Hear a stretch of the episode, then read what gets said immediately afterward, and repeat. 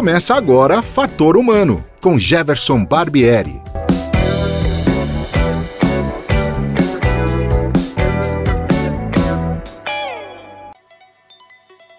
Olá, hoje é dia 12 de fevereiro de 2021 e o Fator Humano está no ar.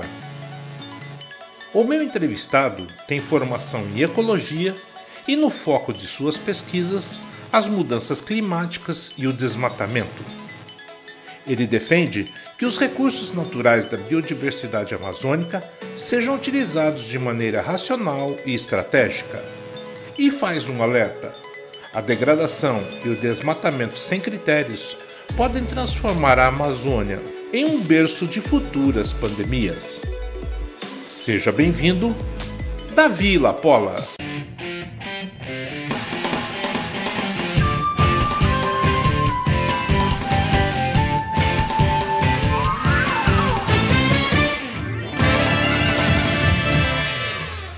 Eu que te agradeço, Jefferson, é um prazer estar aqui conversando com você. Você é, tem a sua graduação em ecologia lá pela Unesp, depois fez um mestrado em meteorologia pelo Instituto Nacional de Pesquisas Espaciais e aí o doutorado em modelagem do sistema terrestre lá pelo Instituto Max Planck né, na Alemanha.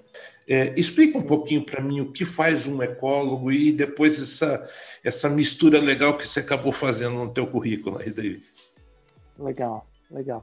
O, o, ecólogo, vou explicar de maneira bem mais simples possível. O ecólogo ele tem um olhar é, muito é, completo, né? muito assim holístico, né? digamos, sobre o meio ambiente. Então, ele pode estar atuando desde remediação de impactos ambientais, ajudar em formulação de políticas públicas, pesquisas na área, que aí foi a, a, a, a carreira que eu segui, órgãos públicos, é, é, organizações não governamentais tal.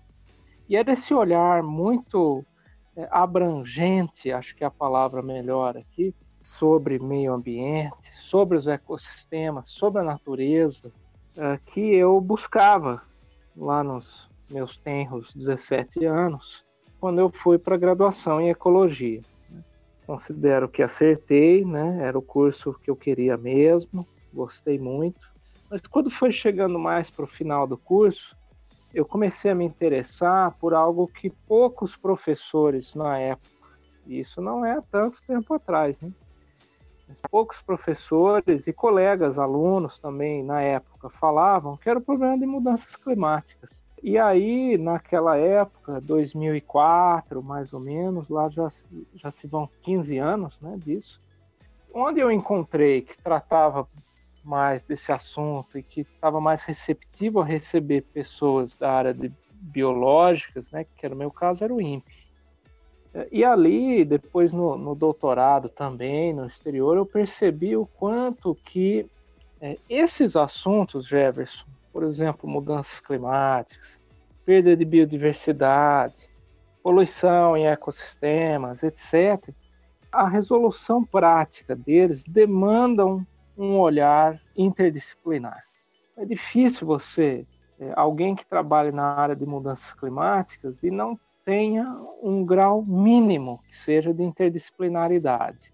E, então foi isso. É, foquei bastante daí no mestrado no impactos de mudanças climáticas sobre vegetação, sobre os ecossistemas brasileiros, principalmente na Amazônia. E isso demandava conhecimento não só na área de ecologia, mas também na parte de climatologia. Né? Por isso eu fui lá em na meteorologia. E, e, no doutorado eu transitei um pouco para o tema de mudanças de uso do solo, modelagem disso, leia-se desmatamento, e, e, esse é outro assunto também que exige uma abordagem interdisciplinar, multidisciplinar. Eu gosto muito de, de poder transitar em diferentes disciplinas e aprender sobre elas. Estamos sempre aprendendo, né? Atualmente você é pesquisador do Centro de Pesquisas Meteorológicas e Climáticas Aplicadas à Agricultura, esse nome compridão, né? Mas que todo mundo costuma conhecer como o CEPAGRE da Unicamp. sobre isso, sobre essa questão do desmatamento que tem sido o seu, o seu foco principal de trabalho dentro do CEPAGRE, Davi? Tem sido principalmente, é, seguindo aí a minha linha, eu já, só fazendo um parênteses aqui, eu fui docente da Unesp, né, no campus Rio Claro, durante seis anos, e de maneira muito consciente, troquei a carreira docente, professor na Unesp, pela carreira de pesquisadora aqui na Unicamp e não, não podia ter feito melhor eh, troca, melhor mudança aí na carreira profissional, porque é, sinto que minha, minha motivação maior é pesquisa mesmo, né? embora eu esteja bastante dedicado aqui na Unicamp à pós-graduação, aula, orientação de alunos e tal. É, no CEPAGRA eu venho seguindo essa linha de um lado, impactos de mudança climática sobre a Amazônia e como isso reverbera, impactos de mudança climática sobre a floresta amazônica e como isso reverbera em diferentes setores socioeconômicos, um deles é a agropecuária e também desmatamento, degradação florestal e por mais que não pareça à primeira instância, Todos esses assuntos estão, felizmente ou infelizmente, relacionados à agricultura, pecuária na região. São, são essas linhas que eu, que eu venho perseguindo aí. O Davi, a gente ouve muito sobre a questão da Amazônia. É bom a gente lembrar que é, desequilíbrio ecológico não acontece só no Brasil, né? Isso é, acontece em outras partes do mundo também. Estou correto? Sem dúvida, sem dúvida. Já que o desequilíbrio ecológico não é só no Brasil, ele é uma, uma, uma questão mundial também, isso ocorre em outros lugares. Por que, que o mundo inteiro ou as pessoas se focam tanto na questão da Amazônia. Ou seja, eu queria trabalhar isso de uma maneira em que a gente entendesse a verdadeira importância, não importância política, não uma coisa só de palavras, mas a verdadeira importância da Amazônia é, nessa questão mundial. Certo, ótimo, ótima pergunta. Primeiro lugar, eu acho que o argumento de ah, mas os outros países já fizeram ou fazem isso então a gente pode fazer também. Não é um argumento muito inteligente. Né? Veja, outros países, e coloco aqui a Europa, em, o bloco europeu ali, né, em primeiro lugar, passou por tanta coisa que a gente não passou, que tiveram uma guerra lá, né? Várias guerras, né, que nós não tivemos aqui. Quer dizer, só porque eles fizeram, a gente faz também. Né? Isso resvala no argumento de, ah, não, mas a Europa desmatou quase toda a sua floresta. Sim, desmatou. Mas isso quer dizer que foi uma ação inteligente? Né? Não faz nenhum sentido, nenhum, dizer que a Europa é o que é, socioeconomicamente, hoje, por ter desmatado suas florestas. Não. A Europa é o que é hoje, né? e China também, Estados Unidos também, por desenvolvimento tecnológico industrial, educação, investimento nessas coisas. Não foi porque desmataram. E hoje eles reconhecem o erro de terem perdido tanta floresta assim, tanto que a Europa e Estados Unidos são as áreas do mundo onde mais gente tem áreas que não eram floresta voltando a ser floresta, restauração florestal.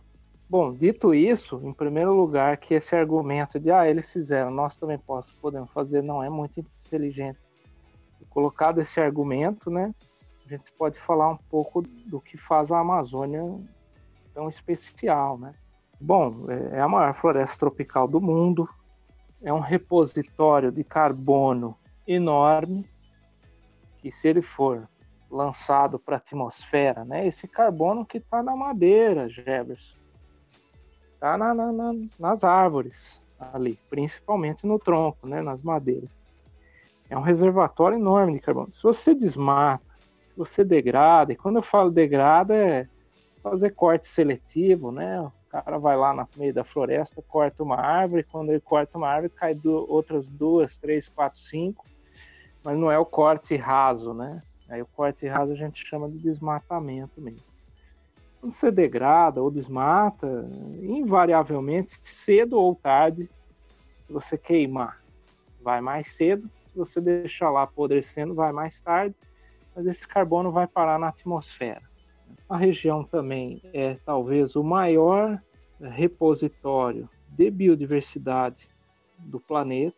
Você pegar assim qualquer grupo que você falar, árvores, insetos, mamíferos, não, não tem nem comparação. Você comparar com uma floresta dos Estados Unidos, da Europa, né, floresta temperada. Em termos de riqueza, né, o que isso representa de patrimônio genético.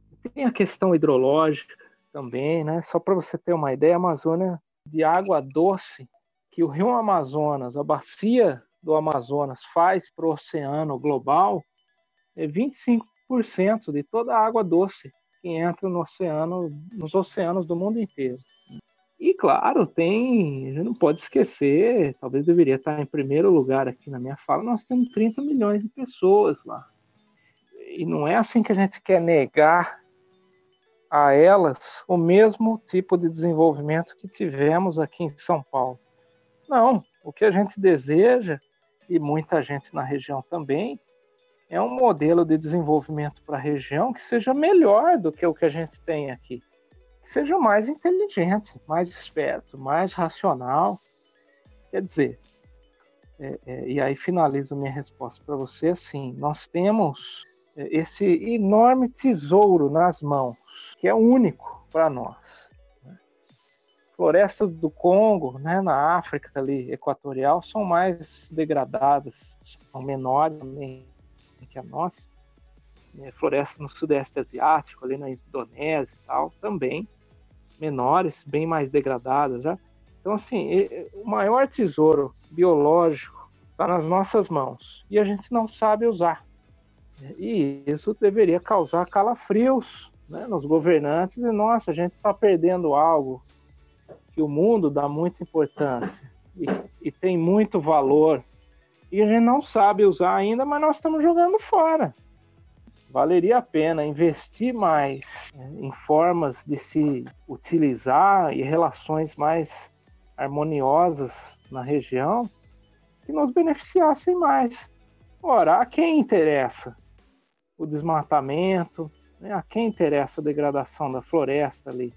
A gente não está, a gente já vem desmatando a Amazônia desde né, assim, as medidas do INPE, essas que a gente conhece, tal, começaram no fim dos anos 80. Mas já era sabido que já tinha desmatamento em grande escala desde os anos 60, 70. Né? O país não ficou significativamente mais rico por conta disso. Ou seja, é uma meia dúzia que se beneficia e eu acho que a gente poderia fazer melhor do, do que a gente faz. Eu acho que assim, explicando detalhadamente, o, o argumento são esses, Jefferson. É, mas claro, quando, só para finalizar, quando é, existem responsabilidades distintas aí que acabam um pouco ficando um pouco nebulosas no debate político. Né? Você não quis adentrar nisso, mas eu vou adentrar um pouquinho. É, é claro que, por mais que tenha é, algum envolvimento de cadeias produtivas de mercado é, estrangeiras no desmatamento na Amazônia, a responsabilidade final é nossa, dos países amazônicos, não é só Brasil, né? mas os outros oito países, incluindo aí, olha que engraçado, a França, que tem o território da Guiana Francesa ali, né? O território da Guiana Francesa. Mas, mas assim, então é para parar desmatamento, regrar esse assunto, é, a responsabilidade é nossa, né? não é da, dos Estados Unidos, da França. Porém, a região, e aí por isso que eu me debruço sobre esses dois assuntos, né? mudança climática e desmatamento também, Porém, assim, a região também está sujeita aos efeitos de mudança climática. E tem cenários é, que são bem plausíveis para a região nas próximas décadas, que são catastróficos. Uma mudança climática tal que não permita mais a permanência da floresta do jeito que a gente conhece ela, uma floresta úmida, chuvosa. E isso mesmo se nós fizermos todo o dever de casa de parar o desmatamento. porque assim, a mudança climática global não é um problema só de desmatamento, é sobretudo de queima de combustíveis fósseis. Né? E aí volta o que eu estava te falando das responsabilidades. Quer dizer, no, para a questão do desmatamento é uma responsabilidade nossa aqui. Mas para a questão de mudança do clima é uma responsabilidade do mundo. Né? Então, assim, não, ninguém vai ganhar esse debate com confronto. Né? O Brasil confrontando a França, a França confrontando o Brasil, que os dois têm, têm culpa nessa história. Eu percebo então que preservar é a palavra-chave, né? E, e, e da preservação uma organização para que você possa utilizar os recursos provenientes da Amazônia de uma forma sustentável, ou seja, que as pessoas entendam bem o que é sustentável, porque muita gente fala, mas não entende o que é, né? Mas que você é. use isso de maneira sustentável, porque, por outro lado, nós temos a questão do desequilíbrio ecológico e suas relações com as doenças. Nós estamos vendo a questão aí do coronavírus, né? É, sai agora, muita gente fala, mas a gente é, se esquece, é, ninguém consulta a história. É, eu só dou aqui um exemplo, você deve saber outros, mas, por exemplo, a dengue, né, que todo mundo é, fala nos últimos anos, né, e que foi causador, inclusive, de muitas mortes, mas ninguém lembra que ela surge durante a Segunda Guerra Mundial das movimentações de tropas e de, e de grandes desmatamentos, não é isso mesmo, Davi? Exatamente, exatamente. O Sudeste Asiático, né? Não, é, eu, eu acho assim, Jefferson, eu acho que é, cercar a Amazônia, botar um cadeado no portão ali, ninguém entra, não, não é também uma abordagem que vá funcionar. A gente que não seja é, tolo de achar que que, que isso funcionaria, né? Então eu acho que assim as palavras de ordem para a região, não, é, além de preservar, né, é também esse uso. Eu gosto de usar mais o termo racional, esse uso racional e estratégico dessa biodiversidade, desse, dessa potência biológica que só nós temos, mas não sabemos ainda usar. Muito se fala da bioeconomia, desenvolver uma indústria de alta tecnologia que, que trabalhe com produtos e recursos genéticos vindos da floresta né, e com valor agregado, né? Não é que nem o açaí, por exemplo, que gera assim 2 bilhões eh, de dólares na, na economia eh, amazônica por ano, mas poderia gerar muito mais se a gente tivesse uma indústria de, de, de, de processamento disso. Né? A gente praticamente exporta o açaí em natura, né? congelado, e isso é trabalhado por indústria farmacêutica, por indústria alimentícia, é, fora do país, né? depois volta para cá, eventualmente, com preço muito alto.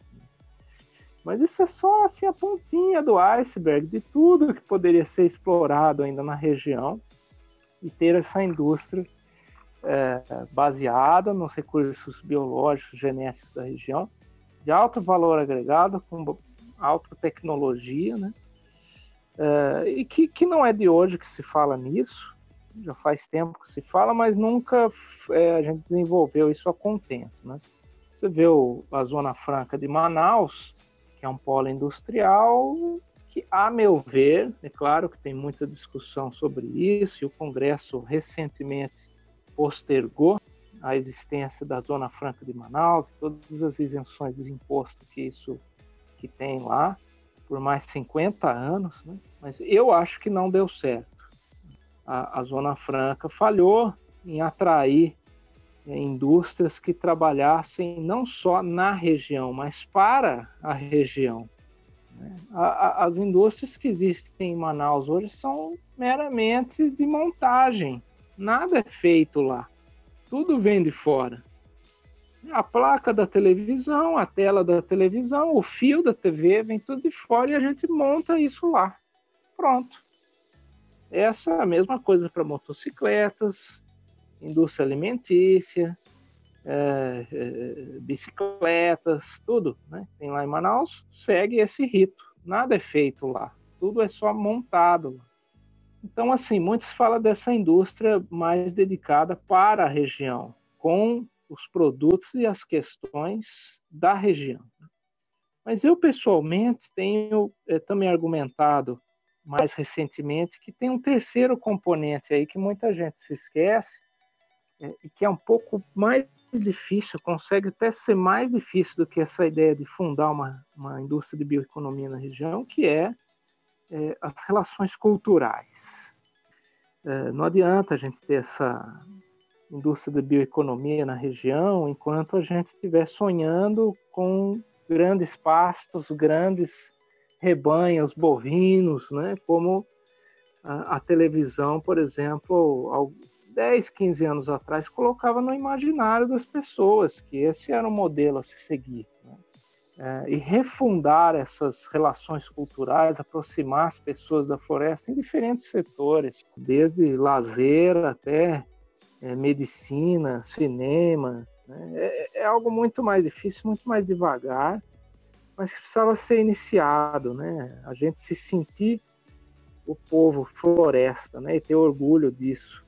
Eu acho que é só isso que garantiria a permanência da floresta mais em longo prazo. A questão das, das doenças, eu publiquei um texto na Folha de São Paulo, meio no início da pandemia, né? Era ali no comecinho de maio, no início do, do, da quarentena nossa aqui no Brasil é, colocando isso, que é, essa destruição na Amazônia tal era, era um dos ingredientes para a gente ficar atento para o surgimento de novas pandemias, né? E não é que mais recentemente publicaram daí um... Esse meu texto na Folha era um caráter opinativo, né? Mas publicaram um estudo agora mais recentemente, um pouco mais rigoroso, dizendo que, de fato, o surgimento de pandemias sempre estavam. É, eu acho que foi um estudo ligado à FAO, né, Organização de, de Alimentação e Agricultura da ONU, é, dizendo que o surgimento de pandemias estava, de certa forma, sempre associado a, a, a desmatamentos, desequilíbrios ambientais, principalmente desmatamentos. E você tem razão, foi assim no caso da dengue, né? Como você bem explicou, e depois isso começou a, se espalhar pelo mundo. Né? Então veja você, América do Sul, Amazônia não tinha dengue antes, né? No início do século passado, por exemplo. Ou se tinha era algo muito ali de pouca distribuição geográfica. Né? Foi assim com Ebola na África, ebola surgiu ali na África Equatorial, próximo a essa transição de florestas e savanas, né, em região que tinha bastante desmatamento, aparentemente tinha aí o envolvimento de morcegos também na história. É, considera-se hoje, até haver uma explicação melhor, né, considera-se que o paciente zero de ebola na África foi uma menina, uma criança que entrou em contato com fezes de, de morcego, de algum jeito. HIV, né, o, o vírus que causa AIDS, é, também teve a ver com desequilíbrio ecológico, é, teve a ver com caça de, de fauna silvestre, né, e pode ter um, pode ter um componente assim também, de fauna silvestre, também agora na, na, na, na Covid-19, né? é, mas no, no, HIV era, já era sabido que esse vírus circulava em populações de primatas, né? gorilas, tal, na África Equatorial ali também, e não é, é, necessariamente o vírus passou de gorila para humanos, ninguém conseguiu provar isso, assim como não conseguiram provar agora do Covid-19, o que a gente tem são evidências, né? É, mas, mas os caçadores né, ficavam indo para o meio da mata e caçar, podia entrar em contato com o sangue né, do bicho, ou mesmo outro, outro, outra fauna é, que serviu de ponte para o vírus, né? E aí Isso foi no início do século passado, né? E aí o vírus HIV adentrou populações humanas também. Então sempre tem esse, esse ingrediente. Porém, cabe destacar, Jefferson, é, que não é também para a gente entrar em pânico, porque no caso a Amazônia, assim como você é, é, é, a maior diversidade de árvores do mundo, acompanha a maior diversidade de insetos do mundo, que acompanha a maior diversidade de mamíferos, ou seja, quase todos os grupos de seres vivos, maior diversidade você vai achar na Amazônia, é natural que a maior diversidade de tipos de vírus também esteja lá. Então, hoje já, já não é segredo para ninguém que coronavírus, que é um, um tipo específico de vírus, né? existem vários outros tipos, não é só esse. Existem vários outros grandes grupos de vírus, né? Mas dentro do grupo de coronavírus, não é só este coronavírus que está causando a Covid-19 que existe. Existe uma variedade enorme, né? E, e, e, claro, a maneira que o vírus se reproduz, né? Que a gente tem visto a exaustão na TV, né? Desse modo, de certo modo, parasitário, né? Entra dentro do seu hospedeiro e lá se multiplica sem muita regra, né? É, então é uma reprodução assexuada, é o termo correto, né?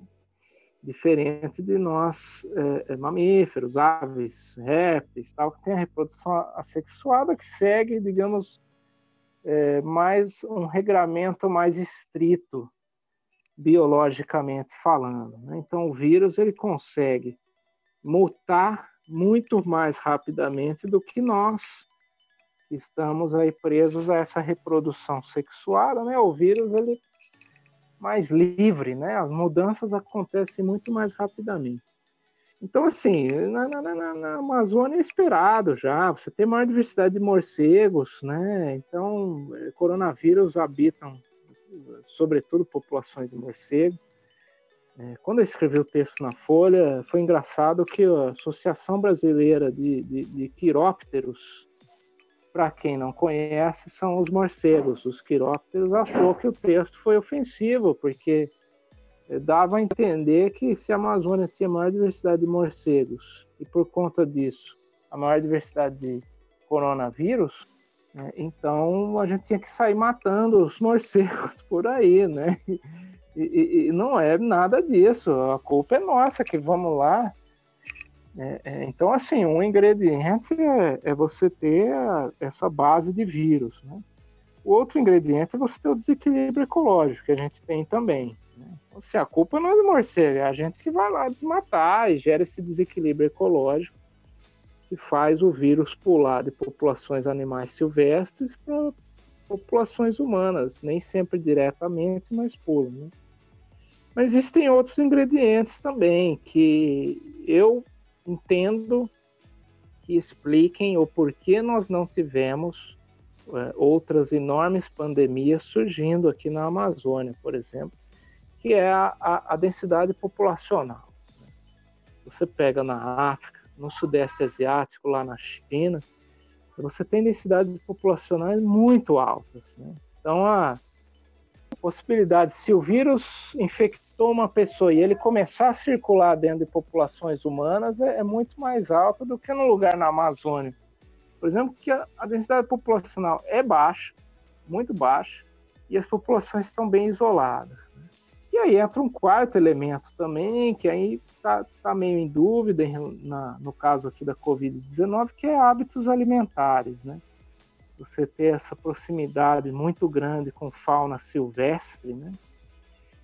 é, comer animais silvestres e tal, pode acabar ajudando no surgimento dessas pandemias. No caso da Amazônia, existe consumo de fauna silvestre, é reduzido, tá? não é tão disseminado como a gente entende que é na China e tal. E, e na Amazônia consome-se muito peixe, né? que é um grupo biologicamente bem distante da gente, assim. Teoricamente não deveria nos passar vírus. Ou pode ser que não seja bem assim, Jefferson. Pode ser que a gente é, já tenha é, tido várias, o surgimento de várias pandemias na Amazônia, mas que ficaram restritas ali pelo isolamento da população, né? Imagina você, se a gente tem subnotificação agora na Covid-19, imagina é, em outras doenças desconhecidas que surgiram na Amazônia, a gente nem ficou sabendo. Talvez. Já deve ter surgido várias pandemias ali, a gente nem soube. Nasceu, morreu ali, pronto. Por conta do isolamento das populações lá. Essa é a minha preocupação. À medida em que, por exemplo, você tem uma, uma, uma migração de é, de pessoas saindo de outros estados indo para a Amazônia para desmatar pra, pra, em nome da agropecuária, enfim, e, e, e, produzir outras coisas. Né? À medida que você também vai aumentando o número de pessoas e à medida que você tem um, desequilíbrio e uma quebra das, das cadeias tróficas, né? ou seja, a, a, população silvestre está chegando mais próximo da população humana, é, você pode, não agora, mas mais para frente, você pode é, causar outros desequilíbrios em termos de doença que podem ter efeitos consideráveis, não, Davi? Eu acho que a gente está brincando com um maquinário que a gente conhece pouco. Por mais que a gente tenha muitos estudos da Amazônia e tal, por exemplo, essa parte de, de virologia e de epidemias lá, eu acho, posso estar errado, mas eu acho que é pouco conhecido. Por exemplo, se a gente já teve surgimento de epidemias, né? Não vou usar o termo aqui pandemias, porque senão a gente saberia, né? Mas surgimento de epidemias ali que a gente não conhece e tal. Essa é mais uma razão, Jefferson, do porquê a gente não ficar mexendo nesse vespeiro, vamos dizer assim, né? e tentar fazer um, um ter relações é, do homem, é, é, da humanidade aí, ou das populações que habitam a região, é, mais harmoniosas né, com a floresta. Essa é mais uma razão. A gente não sabe. Pode ser que, como a gente conhece pouco, pode ser que você esteja certíssimo. Daqui a alguns anos, né, é, é, é esses desequilíbrios atinjam um ponto ali que faça surgir pandemias, né? À medida que a gente vai caminhando, o desmatamento está com uma tendência de caminhar mais para cada vez mais para o centro e oeste da Amazônia. Que a gente foi atingindo essas áreas que estavam bastante intocadas, né? Até então, pode ser que surjam essas pandemias também. Mas assim, a, o resumo da ópera é que há uma relação, sim, mas a gente conhece pouco sobre ela e seria prudente usar o princípio da precaução aqui, não ficar é, brincando muito com isso. Davi, na sua opinião, falta mais interação entre aqueles que comandam as políticas do país e a academia, a ciência, não no sentido de que a ciência é a única que salvará, mas para poder estimular políticas públicas, é, formas de se ter essas interações complexas de uma maneira segura e responsável? A minha primeira resposta seria não. Não, é, e te respondo isso não porque não seja bom ter essa interação, mas é porque eu acho que a gente já tem até ela a contento, mas o que está faltando aqui é alguma outra coisa. A gente já tem uma academia é, por exemplo, nesses assuntos que nós estamos conversando, se você pegar a gestão governamental sobre a Amazônia, se você pegar especificamente o caso do Código Florestal, se você pegar a questão climática, né, tanto no âmbito nacional como global, não é falta de evidência e de, e de interação é, com, com a academia que está impedindo os tomadores de decisão de tomar a decisão correta.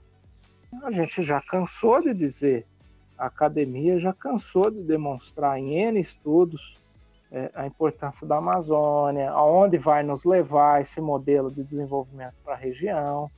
No caso do Código Florestal, se você se lembra, lei que foi revisada em 2012, houve uma ampla mobilização da academia, com muita gente aqui da Unicamp, inclusive, para sensibilizar o Congresso, inclusive com publicações tanto acadêmicas, científicas, para provar né, os malefícios que, que aquela lei, naqueles modos, ia nos levar, como também material de divulgação, pessoal indo no Congresso, é, é para audiências públicas no Congresso.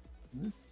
O caso de mudanças climáticas, é, Jefferson, veja você, nós, é, no ano passado, o primeiro relatório do IPCC completou 30 anos.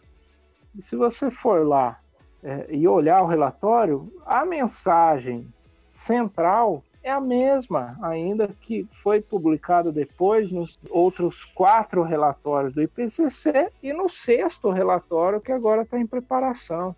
Estamos lançando gases de efeito estufa na atmosfera com a queima de combustíveis fósseis e em menor grau com o desmatamento. Isso vai causar aquecimento na atmosfera eh, e uma série de outros problemas que vão decorrer disso. É claro que esses relatórios, a cada cinco, seis anos, o IPCC veio publicando novos relatórios, mais atualizados, mais aprofundados, com mais conhecimento, mais certeza, mas a mensagem central se manteve a mesma. Quer dizer, outro exemplo de que. É, e veja você, é um órgão ligado à ONU, que tem permeabilidade é um painel intergovernamental de mudança do clima. Você tem permeabilidade nos governos de todos os países, tem representação de todos os países. Então, não foi falta de informação científica também. Eu acho que o que está em jogo aqui é outras coisas. São questões políticas. É, e, e, não acho, embora eu até seja a favor de a gente ter, por exemplo, uma bancada da ciência lá em Brasília, né? Talvez demorou, mas eu não acho que é a ciência que vai resolver as questões políticas. Né? Existem interesses, escusos ou não, na questão da Amazônia, do porquê não agir como a ciência manda. Né? Existiram interesses escusos ou não na questão do código florestal, que fizeram modificar a lei não exatamente da melhor maneira que a ciência estava sugerindo. E a mesma questão do clima, existem interesses econômicos, né? É, mas o que eu estou te dizendo não significa que a ciência, a academia tem que se afastar desse debate junto aos tomadores de decisão, junto à esfera política. Eu acho que os cientistas têm que perseverar nesse debate e tentar, junto com os políticos, né, porque também não adianta ser um movimento unidirecional, entender melhor o que é que impede essas tomadas de decisão. Não é evidência científica, talvez para toda essa problemática ambiental que a gente está falando, talvez o que falta mais, do ponto de vista da academia, é um, é um pouco mais de estudo do porquê isso não está acontecendo, mesmo a gente tendo as evidências políticas. Que aí é, é na área de ciência política mesmo, na área de, de ciências humanas e tal, comportamento humano, impressão que eu tenho é essa, Jefferson. Muito bom. Davi, eu queria agradecer muito toda essa sua explicação, porque às vezes a gente fala muito de assuntos separadamente, né? E ou fala sobre sustentabilidade, ou só sobre mudanças climáticas, ou só sobre isso, sobre aquilo, fica muito compartimentado, né?